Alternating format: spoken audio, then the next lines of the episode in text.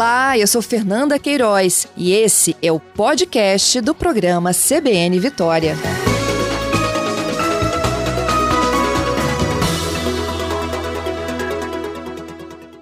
Bom dia, André. Bom dia, tudo bem? Obrigado pelo convite. Eu é que agradeço. Quer dizer, então que 2035 a gente vai andar de carro voador? Antes disso até, tá?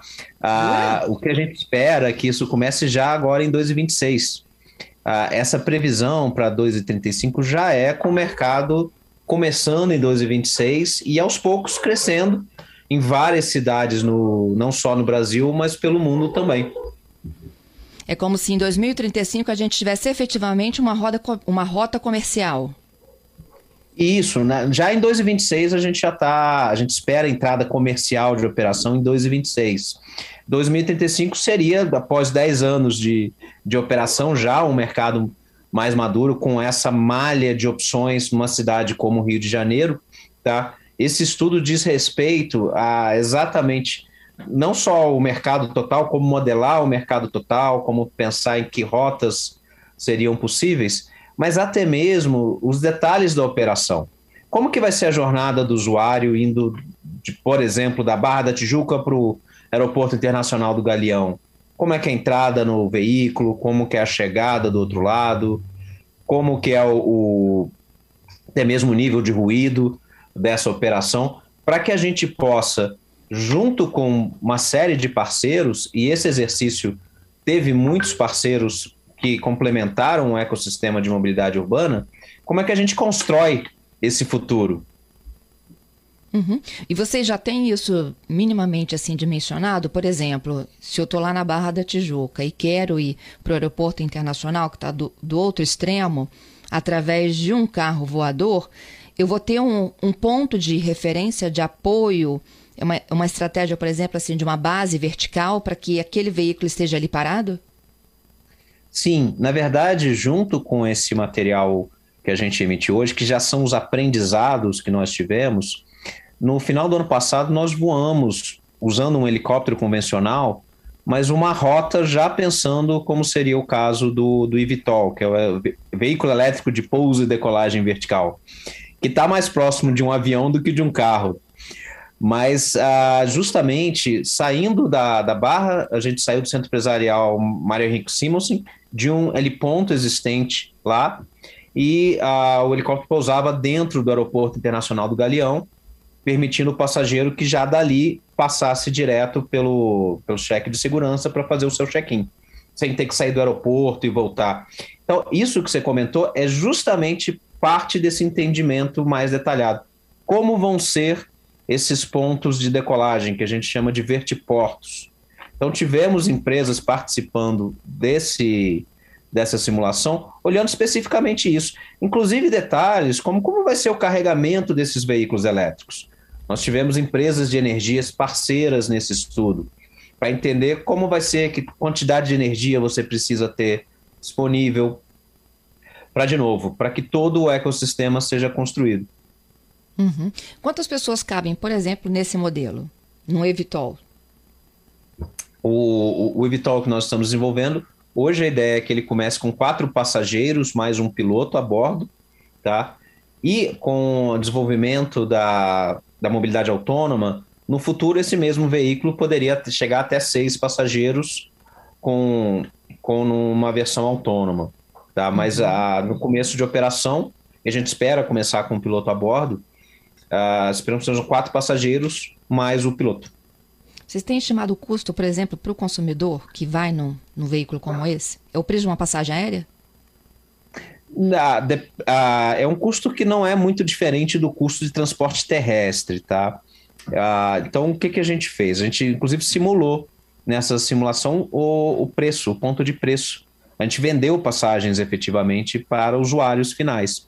No, no exercício no Rio, a gente come, nessa, nessa mesma rota, nós começamos a vender a partir de R$ reais, visando chegar próximo do que seria pegar um, um táxi ou um aplicativo para a mesma rota. Com a vantagem de, vez de demorar uma hora e meia ou muito mais, dependendo do trânsito, você faz isso em 15 minutos. O, então, isso faz parte do exercício, entender esse ponto de preço. Mas o que a gente espera é que seja um pouco a mais apenas do que o transporte terrestre. Uhum. É, e a, a diferença é que vocês usam a energia elétrica ali para recarregar? O, o a, a, gente está. Esse veículo é um veículo 100% elétrico, tá? Uhum. Então é um veículo que não causa emissões locais. Nós estamos nos aliando também a várias empresas de energia pelo mundo inteiro para garantir, inclusive, que a energia venha de, de, fontes renováveis, que é outro aspecto importante. O, e estamos olhando sustentabilidade de um jeito muito sério, olhando toda a pegada de carbono, do desenvolvimento, da manufatura do veículo, a segunda vida das baterias, tentando endereçar todo esse aspecto para garantir que seja um veículo não apenas elétrico, com zero emissões locais, mas também uh, sustentável na vida inteira. O que a eletrificação te traz também é justamente essa ruptura em custo. Um dos pontos pelo qual não existe essa mobilidade urbana nesse volume com helicópteros, que podem fazer esse mesmo serviço hoje, é justamente o custo de operação. E um dos custos, ou o maior custo da aviação hoje, é justamente o combustível. A eletrificação te permite reduzir de, de vários aspectos esse custo. Então você já elimina o custo combustível, obviamente, o custo de energia é muito mais baixo, ela te permite simplificar muito a aeronave também, tá? O, então você reduz muito o custo de manutenção, que é um aspecto muito alto do custo de operação de um helicóptero, porque os motores elétricos são muito mais simples. Ela te permite novas configurações, os motores elétricos também são menores do que os motores a combustão. Então, por exemplo, o que, que diferencia um eVTOL de um helicóptero? Já teve essa pergunta algumas vezes, né? Ele não é um Excelente. helicóptero elétrico, simplesmente. Ele, ele voa com asas como um avião. E a eletrificação te permite ter uma propulsão distribuída. Ele tem oito rotores para decolar. E a partir do momento que ele começa a voar para frente, é, ele voa com dois outros rotores. Então, uma configuração que nós chamamos de lift plus cruise, ou seja, tem rotores para decolar e outros rotores para ir para frente. Ele desliga esses oito rotores e ele voa como um avião, usando asas, que é uma maneira muito mais eficiente em termos de energia de voar do que no voo parado como um helicóptero. É 5, 6 ou até 7 vezes mais eficiente do ponto de vista energético e com isso o teu custo também é muito reduzido. Uhum. O André, e a segurança desse voo? A, a, a gente tem um compromisso muito sério com segurança. A IVE, como você disse, é uma empresa que é um spin-off da Embraer, que já tem uma tradição de mais de meio século desenvolvendo aeronaves, e é esse mesmo nível de segurança que nós estamos trazendo para essa mobilidade também. São aeronaves certificadas que garantem automaticamente com isso esse processo de segurança. Os órgãos regulatórios participaram dessa, dessa não só da simulação, mas também em escrever esse documento, a ANAC e o DCE aqui no Brasil, que cuidam tanto da parte de certificação da aeronave quanto do controle de tráfego aéreo, que é outro aspecto importante nisso, que nós estamos desenvolvendo também um sistema de controle de tráfego aéreo específico para mobilidade aérea urbana, justamente para manter a aviação como o meio mais seguro de voar. E a gente tem levado isso muito a sério. É, os ouvintes aqui começam a, a no, nos apresentar aqui algumas dúvidas e sugestões, perdão, André. E uma delas é de como que esse trânsito né, no ar. Hoje a gente sabe que os helicópteros têm um patamar, não é isso? De altura de voo. As aeronaves Correto. estão acima. Por onde vai transitar o, o carro voador? É, é no, basicamente no mesmo nível hoje operado pelos helicópteros, tá? Então é acima do, dos drones pequenos que vão ainda mais baixo que isso mas basicamente em um nível similar ao, ao helicóptero. Então, quando eu falo que a gente está desenvolvendo um sistema de controle de tráfego aéreo específico para a mobilidade urbana, ele não é só para os nossos veículos. Ele tem que levar em consideração que esse espaço aéreo vai estar dividido por vários tipos de veículo, inclusive os existentes, sejam helicópteros, seja até mesmo a própria aviação comercial, que você vai estar dividindo muitas vezes a, área de chegada. É o caso da quando você chega no Aeroporto Internacional do Galeão, por exemplo. Então você tem que levar e você tem que consolidar esse, esses vários modais aéreos nesse ambiente urbano, que é um ambiente bastante controlado, para otimizar essa mobilidade urbana, mantendo, como eu disse, né, acima de tudo, mantendo a segurança, mas também aumentando a eficiência. porque a gente está trazendo um, uma utilidade pública também. Então, você garantir que você, por exemplo, voa da maneira mais direta, de A para B, que você não tem períodos de espera muito grandes nas duas pontas antes do da aeronave poder seguir em frente. Então, é, realmente pede essa otimização que a gente está trazendo. Uhum. E esse modelo de exploração, por exemplo, de quem vai ter rota tal, isso é concessão? O, jeito que a, a gente está olhando a operação tá, é com parceiros, achando parceiros, clientes locais. O que, que eu quero dizer com isso? Por exemplo, aqui no Brasil, nós já temos vários clientes, nós, alguns são operadores de helicóptero hoje. É o caso da Delisul, que foi parceira nessa, nessa simulação no Rio de Janeiro, inclusive. Ou seja, é uma empresa já existente. E a Avanto é um outro cliente, a Flapper fez o contato com o usuário final, ela tem um aplicativo de rideshare que, foi usado nessa simulação também. Tá? Então a gente está alavancando nos parceiros locais que, tem, uh, que já tem operações muitas vezes. Para mobilidade aérea urbana especificamente, às vezes pode ser até uma outra concessão, mas não é algo que é o, o nosso foco sozinhos. Tá? Não é que a, a IVE vai operar esses veículos, que, é, que foi um pouco da tua pergunta. A gente está trabalhando com clientes e parceiros locais para isso.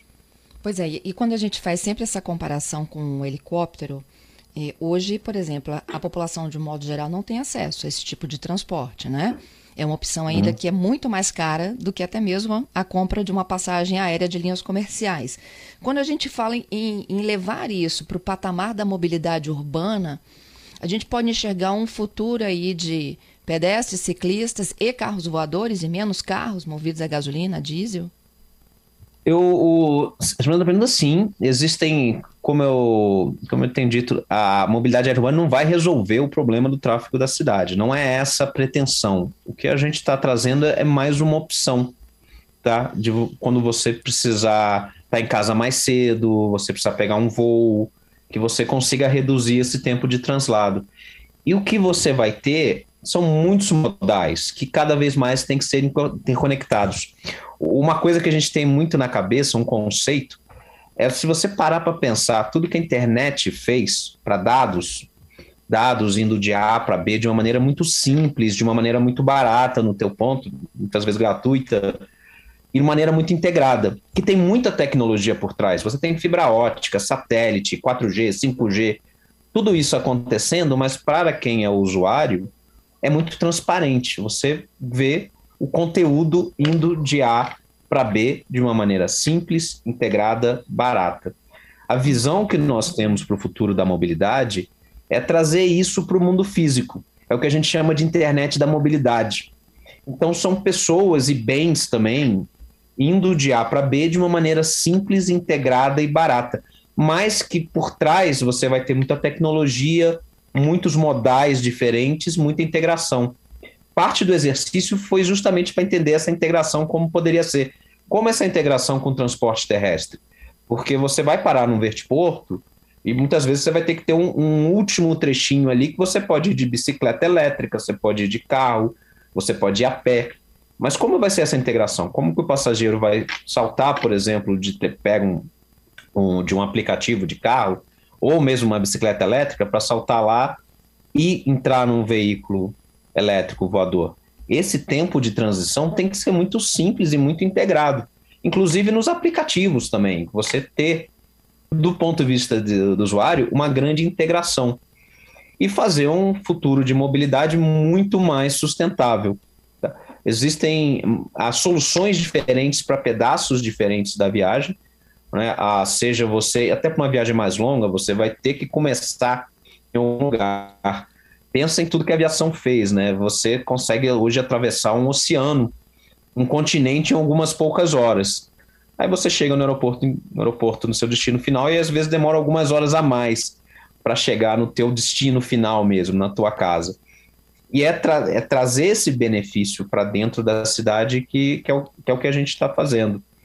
Tá? velocidade, Mas André? existe essa necessidade de integração muito forte. Sim. É, aqui, por exemplo, né, a gente discute é, como que o, a volta do, do aquaviário poderia facilitar essa mobilidade, principalmente para a região metropolitana. E aí são os próprios modais que a gente está tratando, né? Sai do, do barco, pega um aplicativo, ou pega um ônibus, chega no trabalho, ou vai de bike, ou vai de patinete, enfim, como é que todo mundo se junta ali para facilitar e melhorar esse fluxo, né? E agora com um carro voador, né? É... E eu perguntei qual é a velocidade de um veículo desse. Ela é, chega próximo de uns 200 km tá, por hora. Ou seja, é, mas o, o grande ganho não está não tá nisso. O grande ganho está em evitar o trânsito. Uhum. Tá? Ou, ou, seja, você ah, você está ah, você tá ganhando muito tempo por estar indo diretamente. Um carro pode até chegar nessa velocidade, um carro esportivo, mas não, é, não dentro de uma cidade. Então, aí que está o grande ganho. E a hora que você coloca cidades como o Rio de Janeiro, você, além do trânsito normal, porque você tem muitos carros, você tem muitas vezes barreiras geográficas. Né? O Cristo Redentor é um dos símbolos da cidade, também é uma cadeia, cadeia de montanhas no meio da cidade. Então, isso cria gargalos. Então, ao evitar isso e ir num trajeto mais direto, você tem um ganho muito grande. Tipicamente, numa cidade normal, só do ganho de trajeto, você o trajeto terrestre é até 50%, tipo, em média 50% mais longo do que se você estivesse indo diretamente como um, como um pássaro. Uhum. Minha última pergunta: esse conceito né, de, de operações para esse mercado futuro de mobilidade aérea urbana, ele contempla Rio de Janeiro ou Rio de Janeiro é o piloto e vocês pretendem chegar a todas as cidades do Brasil? E eu, a minha pergunta é capital Vitória. O, ele é um conceito global, tá? Nós fizemos essa simulação no Rio de Janeiro, mas também esses conceitos de operação, só para te dar um exemplo, nós já ah, executamos conceitos de operação similares. O do Rio foi o mais completo até agora, mas fizemos na Austrália, fizemos, ah, começamos no Japão, em parceria também com, com a JAL, com o Ambiente Regulatório do Japão, fizemos em Londres, Uh, em Londres com um consórcio bem, bem completo, com parceiros também na, com aeroportos, o Aeroporto Internacional de Londres, o London City Airport, com ambiente regulatório local. Uh, recentemente soltamos também um outro conceito de operações em Miami.